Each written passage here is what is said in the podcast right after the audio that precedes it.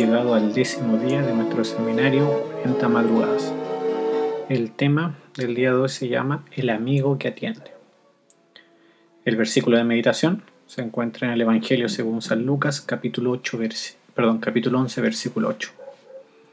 Os digo que, aunque no se levante a dárselo por ser su amigo, sin embargo, por su importunidad, se levantará y le dará todo lo que necesite.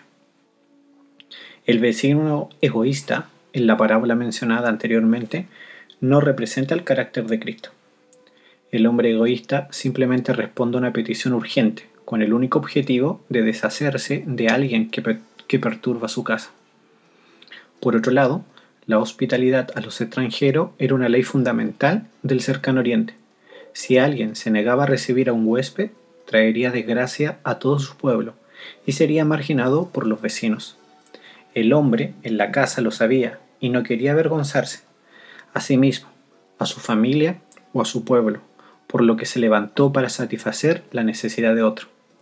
Pero Dios se complace en dar, está lleno de compasión y anhela satisfacer las peticiones de los que van a Él por fe. Nos da para que sirvamos a los demás y de este modo nos asemejemos a Él.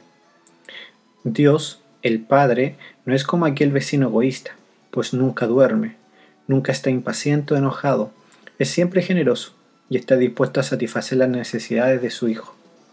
El amigo, en la puerta, tuvo que seguir presionando con el fin de conseguir lo que quería, pero Dios responde con prontitud a sus hijos cuando claman.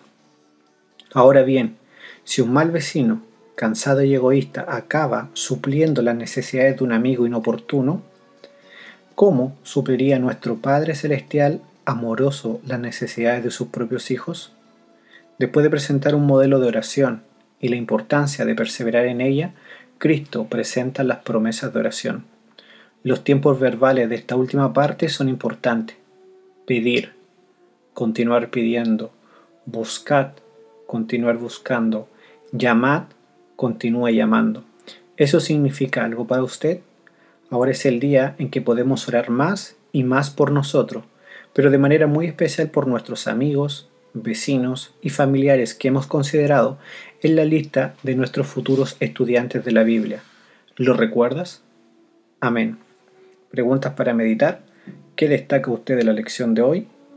¿Qué es lo que usted hará ahora?